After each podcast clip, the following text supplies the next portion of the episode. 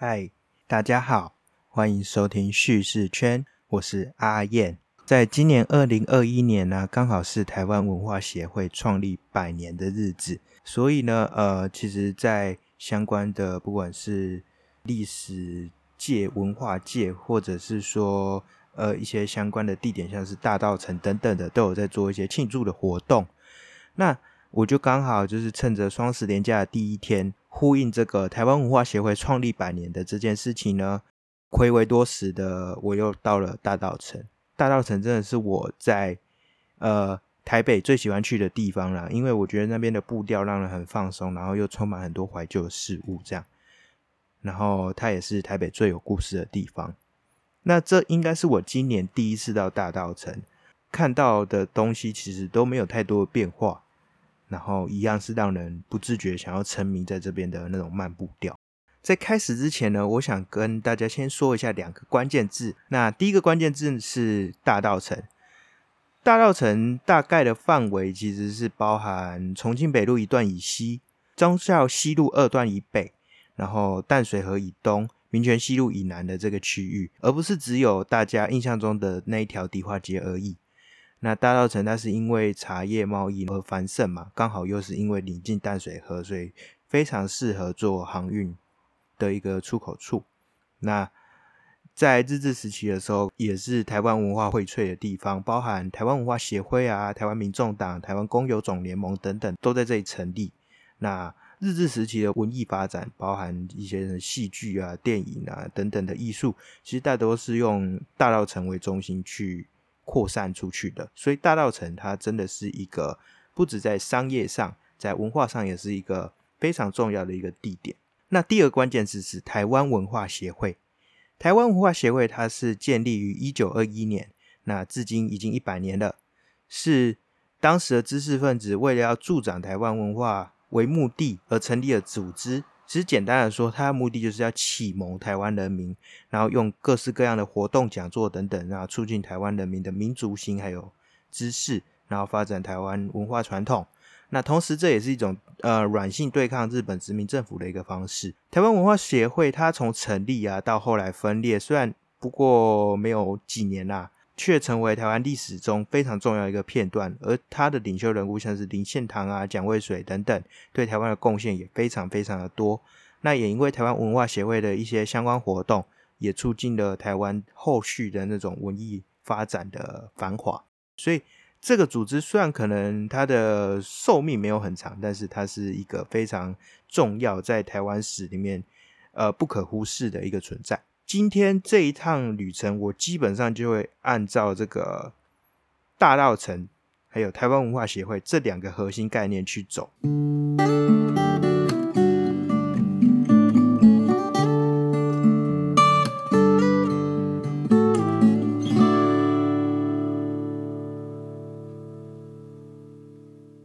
所以呢，我就搭乘了捷运到大桥头站，那再从大桥头站。顺着它的指标，然后到了迪化街的北街。那迪化街北街其实是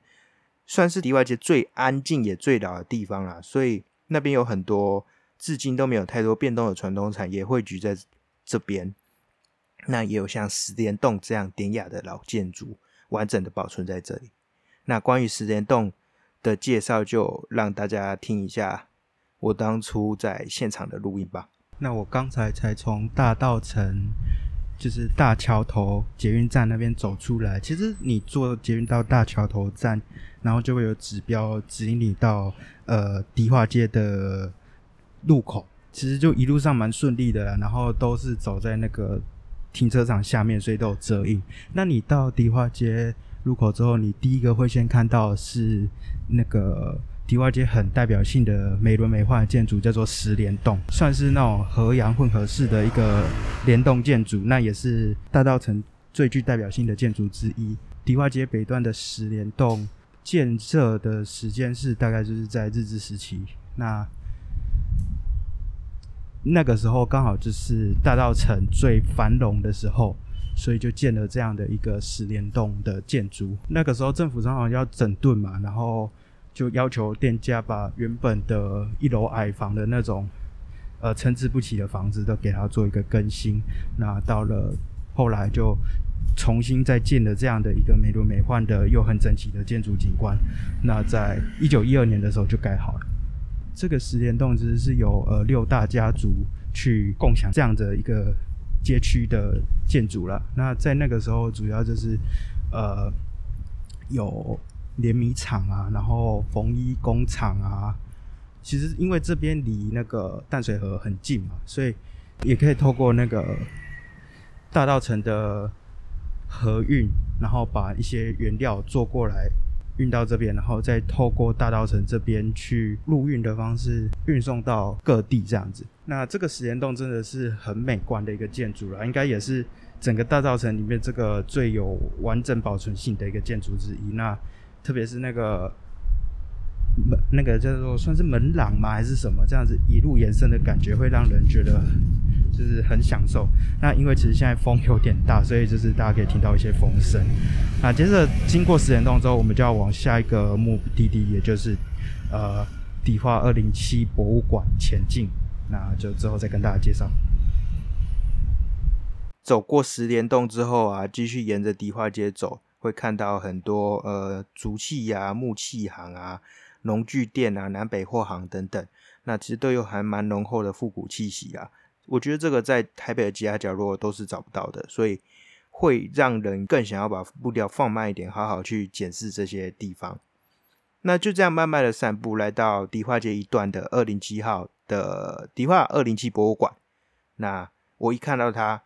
我就马上走进门内。因为这是我要去的地点，而且也是我每次来大稻城一定会去的地方。那迪化二零七博物馆其实就跟它的名字一样，它是取自于它的门牌。那这座博物馆本身其实也不像门牌一样的普通啦，它是一个私人博物馆，前身是广和堂药铺这个中药行。那因为地形的限制，所以有非常特殊的圆弧形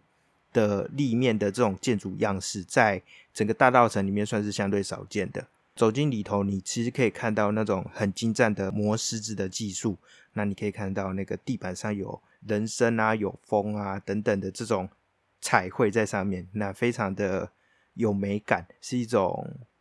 嗯，算是传统技艺的极致。这样，关于迪化二零七博物馆的详细介绍呢，就一样，就听听看我当初在现场的那一段录音吧。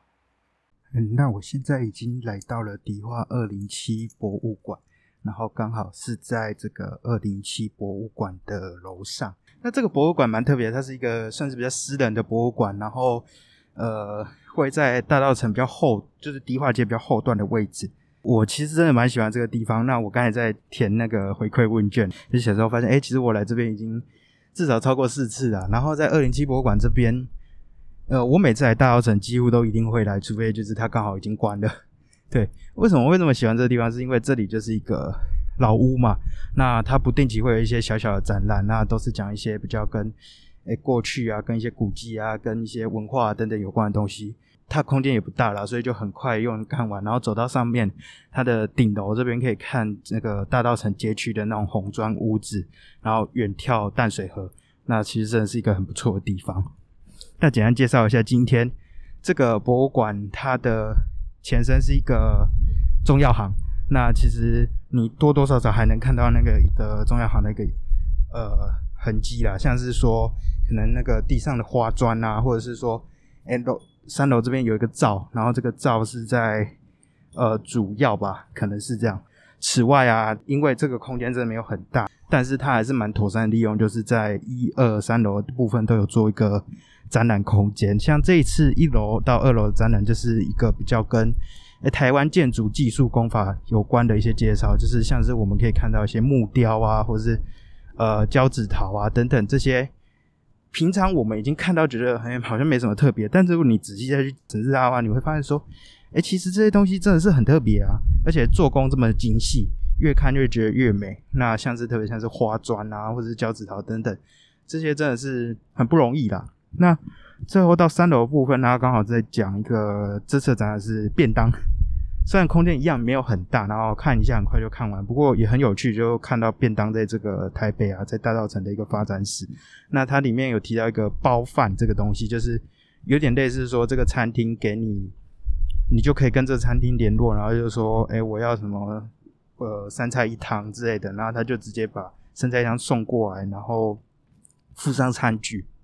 那这个包饭是在以前便当兴起之前，在大稻城还蛮流行的。我自己的话，好像算是有类似的经验啊，就是说，呃，在嘉义的乡下的外公家，然后过年的时候，大家都会叫那个。算是叫餐厅吧，然后餐厅就会好几菜，可能八菜一汤之类，反正就是全家团聚，然后就在叫餐厅过来，然后餐厅送过来就是用那种卡车载那个很像板头的菜啊，然后还附上餐具，然后我不确定有没有饮料，我记得就是很多菜，然后有汤这样子，就还蛮多东西的，对，有点类似的概念。总之，我真的蛮喜欢这地方，然后它顶楼蛮舒服的，那站在这边吹着风。很享受这个大道城的那种古典情怀。那结束迪化二零七博物馆之后啊，我要暂时离开迪化街，然后往民生西路，然后往新文化运动博物馆的方向，因为现在是就是算是台湾文化协会一百年嘛，所以可以到那个新文新文化运动博物馆去看一下这个吴协创建百年的一个历史。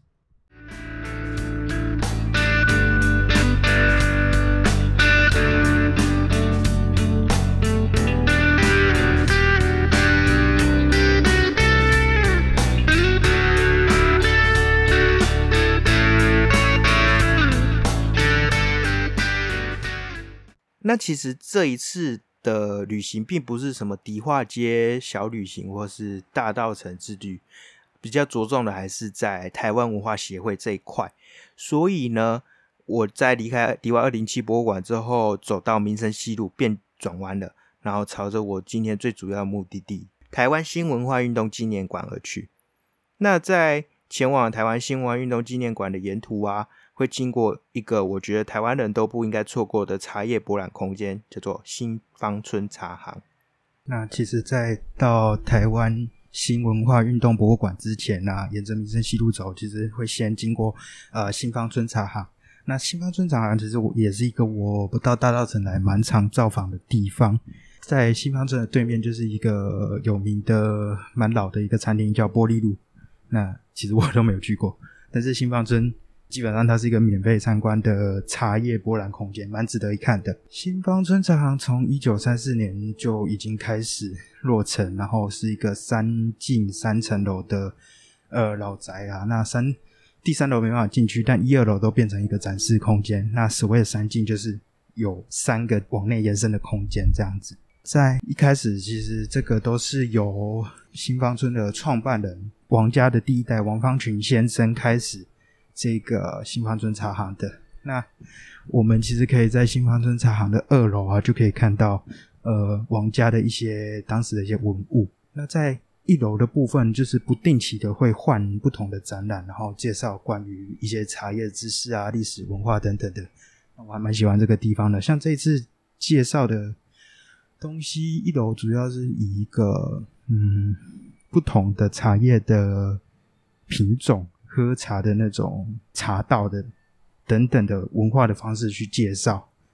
那其实就在看，然后看到不同品种的茶，然后又看到那个像是说红玉啊，那个日月潭的红玉红茶，我就蛮喜欢的。在一楼，如果你往里面走，走到更里面一点，你可以看到当时传统的那个备茶空间，然后还有那个检茶制茶的那种机器。那我觉得就是你平常都在喝茶，不管是手摇饮还是普通的茶。都应该来这边看一下，然后好好认识一下台湾茶的历史，而且这展览是免费的嘛，就可以尽情的来观赏，还蛮香的，就是都有那个茶香，特别是到里面那个备茶空间有很浓的那个茶香味，那是蛮享受的。说到这个味道啊，其实大道城一路走来都是充满味道的一个地方，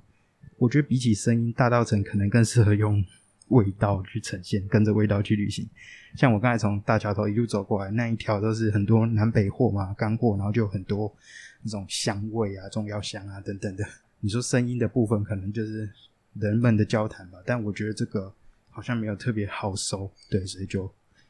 大概是这样子。那等一下这边结束之后，我就要往新文化博物馆那边去。离开新芳村茶行之后，顺着民生西路一直走到与宁夏路的交接口。那不要往宁夏夜市的方向，呃，往反方向前进的话，其实会看到外观很华美的进修女中。那并不是要 特别走进去进修女中参观了，而是这座女中它本身有着非常指标性的意义。那就是呢，一九二一年的时候，台湾文化协会就是在进修女中这里成立的。看着这样的一个建筑啊，就多了另外一份呃不一样的敬意。经过进修女中继续往前走，其实就会来到台湾新文化运动纪念馆。台湾新文化运动纪念馆，我觉得就是你要了解台湾文化协会的发展，还有在日治时期的时候那一段时间台湾的日常、台湾的非常。的最好的一个地方，那这个新文台湾新文化运动纪念馆呢，它的位置是在宁夏路跟锦溪街的交接口。那它的建筑外观其实蛮明显的，是一个圆弧形的一个建筑，那有这个鹅黄色的色调。其实这边以前是，呃，日治时期开始就是关押那种反抗者、关押那个呃犯罪的人的警署啦。那到民国时期，甚至变成呃刑警总队的办公处，关押政治犯的重要地方。到了现在，它这里转型变成一个介绍当时台湾人如何开启新文化运动，然后打造属于台湾人自己的民族文化灿烂时光的地方。关于这个新文运动纪念馆的详细介绍，一样就听听我那个时候走完，然后在现场所分享的一些简单的心得吧。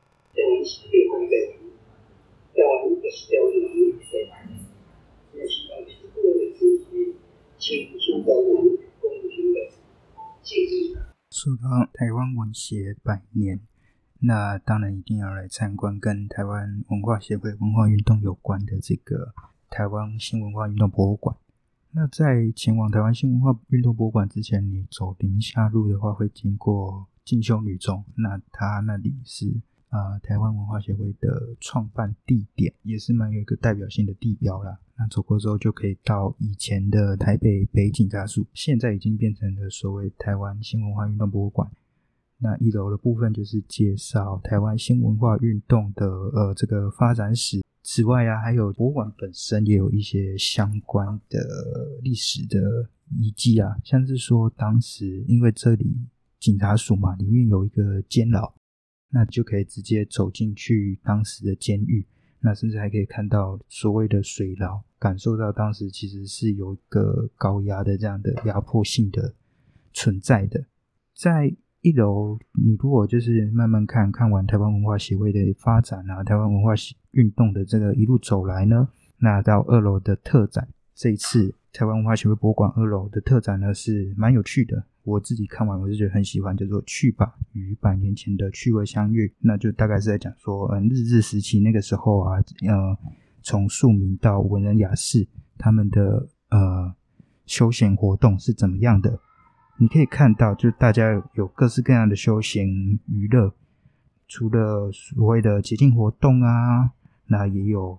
呃，像是。去公园啊，去赛马，去玩麻雀，就是麻将啊，或者是说呃看电影啊等等的。那这里面就会有很多不同的体验，自己蛮喜欢的两个体验。第一个是说，他有介绍说，哎，各个呃文人雅士，他们其实自己私底下有一些所谓的兴趣的修笔，就是趣味兴趣。那他们的兴趣是怎么样的？你会觉得很有趣，就像是说，哎。台湾第一个女记者杨千鹤，她的兴趣是打桌球。那林献堂，他曾经完成环游世界的壮举。那他也喜欢看电影啊，打高尔夫等等的。在这个展览后面就有一个互动的体验，然后让你去选你自己平常的生活习惯，然后就可以对应到说，哎，那你是跟哪一个名人雅士是同样的性格？那我这样玩一玩之后，我发现，哎，原来我跟呃林献堂是一样的，真的很有趣。结束之后，继续往后面走，就会讲到说这些体验花费需要花费多少钱呢？那其实就是很现实的一件事，像是说它有分成四个，像是呃蔗农、茶工，还有教师跟医生，然后对应到不同兴趣、不同的那种休闲娱乐所需要的花费，对应到不同的重量的球，那你就把球摆到这个对应到的职位的位置。那像是说。打高尔夫的话，或是说去呃游泳的话等等，就是有些需要花钱的娱乐是那个球是比较重的。那你如果放到相对应的位置，那个球就会因为过重然后就掉下去，所以就会你就会很深刻体验到所谓的金钱的负担。那像是我就是选的教师嘛，那教师照理说看起来应该是算是蛮有社会地位，然后或是他的金钱的收入应该算不错。结果我就选了两个最大最重的运动，就是打高尔夫啊，然后还有买那个收音机听歌，然后两个球放下去，然后就撑不住就垮掉了。对，大概是这样。然后后面也会介绍一些像是旅行啊等等的，就是当时的一些呃旅行明信片，然后当时的一些旅游地图。还有之后后面的那些都市改造的一些介绍，像是新公园啊，然后圆山动物园啊等等的，真的非常有趣啊，很活泼的一个展览，就欢迎大家来看看。嗯，结束台湾新文化运动之旅之后呢，我就会往那个迪化街的方向回去，沿途会经过当时的嗯。大安医院旧址，也就是蒋渭水所任职的这个医院，那现在已经变成义美这间店了。那从义美之后继续往前走，然后走到南京西路就转弯，然后经过深高沙咖啡厅，再往回去到大道城，然后以霞尾城隍庙为一个终点，大概就是这样子到，然后结束一个大道城之旅之后，我就会到北美馆看一下北美馆最近展出的算是。台湾文化百年还是什么的相关的展览，那就是一些台湾的集中在日治时期的一些画家的作品，这样子。其实我真的蛮喜欢那个展览的，就是我觉得新文化运动博物馆、新文化运动纪念馆，我每次都念错。台湾新文化运动纪念馆呢，它的这个特展其实都蛮贴近生活的，不会是那种很生硬的一些政治史、社会史的东西，而是那种很贴近生活的一些呃日常。的部分啊，像之前有介绍过什么恋爱啊，或是介绍过当时的日本的一些教育啊，是怎么样教育出一个又一个的小太阳这样子。好，那其实像这一次的展览也很有趣，就是以那个修毕嘛兴趣为主题，真的是我觉得大家都值得去参观一下。那在离开新文化运动纪念馆之后啊，我就一直走，然后转向。延平北路二段的地方，为什么我会特别绕这一段路？其实是因为我要去延平北路二段三十一号，现在是义美的店，但是以前是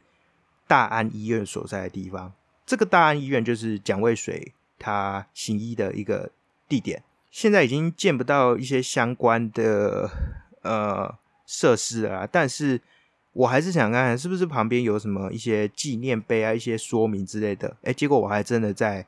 呃义美门市门口那边那个墙面上有看到一个介绍。那介绍大概是二零零一年就已经写好了，就是说蒋渭水跟他的大安医院在这里。更令我意外的是，我竟然在义美门市的旁边看到一个所谓渭水驿站这个小小的展览空间。那这个展览空间应该是由蒋渭水文化基金会所创立的。虽然真的没有很大，但是蛮精华的啦。就是说，这里面介绍了蒋渭水这个人的生平，还有相关的史迹。如果你说真的要找出一位对台湾影响至关重要，甚至可以说是国父级的存在，除了林献堂之外，我觉得蒋渭水也是人选之一。因为这位兼具医师、政党领袖、文化人等等多重身份的历史人物，他对台湾造成了莫大的影响。他的那一份临床讲义，就是讲说，哎，台湾需要教育最大量，需要呃什么知识培养最大量，因为台湾人患有文化知识缺乏症等等的这个临床讲义呢，其实我觉得到现在还是很适用。对，那他开创了台湾文化协会，创立了台湾民众党，不是现在那个，他创办了台湾民报，喊出了同胞需团结，团结真有力，还有台湾是台湾人的台湾等等的口号。影响了整个世代，甚至到今天，甚至啊，就是在他已经过世之后，那有五千多人为他送葬。我觉得这样的规模是在台湾历史上真的是非常罕见，可以见到他这个人的重要性，然后他的不同凡响，还有备受多人的尊崇。这样，其实我觉得这个台湾文化运动之旅，也可以把它规划成蒋渭水之旅，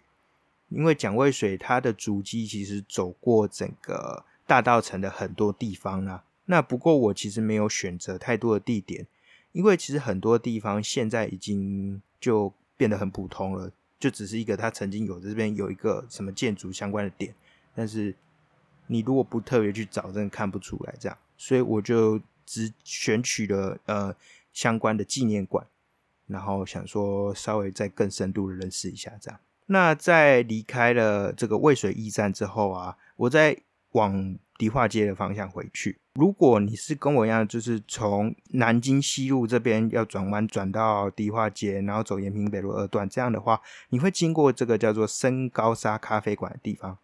那深高沙咖啡馆它并不是就是以前就是这样子一个深高沙咖啡馆。这座咖啡馆的二楼，过去它是在日本时代的时候是维特咖啡厅，不知道是不是跟少年维特的烦恼有没有关系啊？那它在战后又改名叫做万里红，但是“红”这个字就是有点敏感，在那个时候反共的氛围之下，所以又改叫做黑美人大酒家，由红翻黑。那为什么变成黑美人呢？它其实是翻译译自英文 “All Beauty” 的。呃，台语译音就是欧米林嘛。从这个所谓日本时代开始，文人雅士聚集的咖啡厅，然后到了国民政府之后，这边变成一个所谓公共食堂，因为他们有那个限制那个饮酒场所的那种呃政策，所以限制那种陪酒啊等等的政策，然后变成说咖啡厅或是什么酒楼什么变成公共食堂，那听起来就是很像一个什么自助餐店之类的。那总之，它其实这样子的一个存在，是见证了一段呃日常被国家大事、国家政策所牵连而变动的一个历史啊。所以，深高沙咖啡馆，你经过的时候可以稍微去注意一下，然后就想一下，哎，以前这边曾经是有一个咖啡厅，然后经过不断的变化。好，那其实啊，我在离开呃刚才的那些点之后，总共从一开始十点动。到后来绕一圈回到迪化街，我其实整趟旅程下来的时间比我预期的短上很多啦。可能是因为我真的也没有特别认真仔细的去看每一个东西，因为我觉得很多地方我都走过太多次了，所以我就比较轻描淡写的这样看过去。那后来啊，我终于到我终点，就是迪化街的下海城隍庙这边。那你走到迪化街，你就会发现，哦，人潮真的也越来越多了。刚好因为现在可能疫情也趋缓嘛，然后又是年假，所以大家都会出来这边走动。这个就让我想到啊，其实我晚上的那段时间，我要去呃北美馆那边看一场展览。这个展览是也是跟这种文化协会百年有关的，然后这就是收集了当时日治时期的那些著名的艺术家的作品。那其中，他最具代表性的作品便是，呃，画家郭雪湖的《南街英镇》。我想，大部分人应该都有看过这幅画啦。南街英镇》它就是一幅直立的画，然后是画大道城这边很多人很热闹的样子。这里的南街其实就在讲迪化街霞海城隍庙所处的这个永乐町这一带。画中看过来是非常热闹，那就算到了现在好了，也是很热闹。在几年前的时候，那个因为每年台北其实都会办年货大街，然后办在大稻城迪化街这边。我几年前的时候刚刚有到年货大街这边来看，我会觉得，哎，南街阴镇这样的景象好像至今没有太大的改变。除了这个文化魅力之外啦，大稻城霞海城隍庙这一带 最吸引年轻人的莫过于是月老了。先不说月老，先说这边的主神霞海城隍。那主要是因为当时械斗失利迁居到这边的同安人，他们的守护神就是霞海城隍。呃，其实大道城的发展，也就是因为同安人他们迁居至此而开始的。在日治时期的时候啊，其实已经没有再分什么泉州、漳州、同安还是哪里人，就没有再分了嘛。然后霞海城隍庙的祭典就成了一个非常重要的在地的一个活动，甚至可以跟当时北港朝天宫匹敌的。算是台湾南北两大祭典之一。由此可见，这那个时候台北的霞海城隍庙是多么的呃神圣的一个存在了。因为北港朝天宫至今大家也都是觉得它是一个算是所有庙宇里面最大的一个存在嘛。那个时候甚至因为这样，所以火车还必须开加班车，就是因为大家都想要去参拜、去朝圣、参加祭典这样。那如今呢，比起霞海城隍庙里面的城隍爷，城隍庙里面的月老更是受到许多人的欢迎。那为什么霞海城隍庙会开始拜起月老？就是说，曾经有一位老太太，她每次都会到霞海城隍庙参拜嘛，但是她祈祷了她的孩子能够考上理想的学校，找到好工作，这些事情全部都实现了。唯一的缺点就是感情没有着落，所以在一九七一年的时候啊，老太太就再度向霞海城隍祈求。那也在他祈求不久之后，他的孩子很快就找到了理想对象。所以啊，城隍庙里面就多了月老的神像，负责帮城隍处理感情事务。那也成为如今年轻男女朝圣的对象。那有关霞海城隍月老那个灵验的传说，其实还蛮多的啊，很多故事。那我在第一次造访大道城的时候，就有来拜过霞海城隍的月老，几乎每次来我也都会来跟月老打声招呼。我其实不是说一个多虔诚信仰的人，不过。我觉得到这边拜月老好像变成一个仪式吧。那在我的钱包里面，其实有着当时求来的红线。那我的背包上还有最近霞海城隍庙发售的月老文创玉手，但 月老好像很忙啊，没时间理我。那其实我也是蛮习惯就是单身的状态，所以就不强求。所以就是一样继续拜，继续说，就是希望能够遇到有缘的对象，然后也希望呃大家都能够平平安安这样。在台湾文化协会百年啊，大道城因为这样子举办了很多热闹的活动，透过各种方式持续的推动了台湾，持续的为人们推动台湾文化的熏陶。我们现在的情况跟当年其实应该是有很大的不同了。或许每一个人对于呃国家对于这个这片土地的认同有所差异，但是我们享有前人非常羡慕、羡慕不已的民主与自由。还有站在这个民主自由的前提下源源不绝的创造力，所以我觉得啊，其实你比起总是这边说，呃，我希望平安健康，我希望找到有缘人，这样等等，有点已经变成罐头式的心愿。或许我们应该说，希望我们能够一直保有这样的民主自由。所以我希望，特别刚好这个时候是双十节嘛，我很希望是台湾能够永远这样的自由，而且也因为有这样的自由。而得到永远的幸福。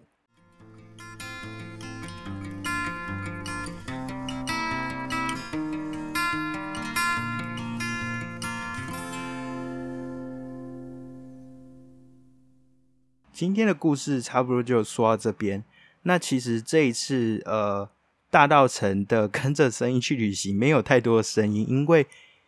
其实我能够收的声音的。部分其实很有限，因为顶多就是一些人的交谈声，那没有其他太多可能跟这个有相关的声音。我倒觉得你要到大稻城来一趟旅行的话，跟着味道去旅行反而会比较有感，因为像是那个南北货那边那个味道都很，或是城隍庙香火啊等等，其实那种味道变化是非常多元的。可惜 Podcast 没办法做到这种事情。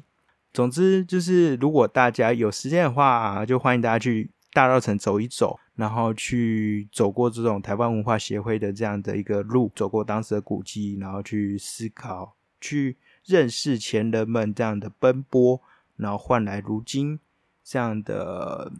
嗯一个更好的台湾。这样，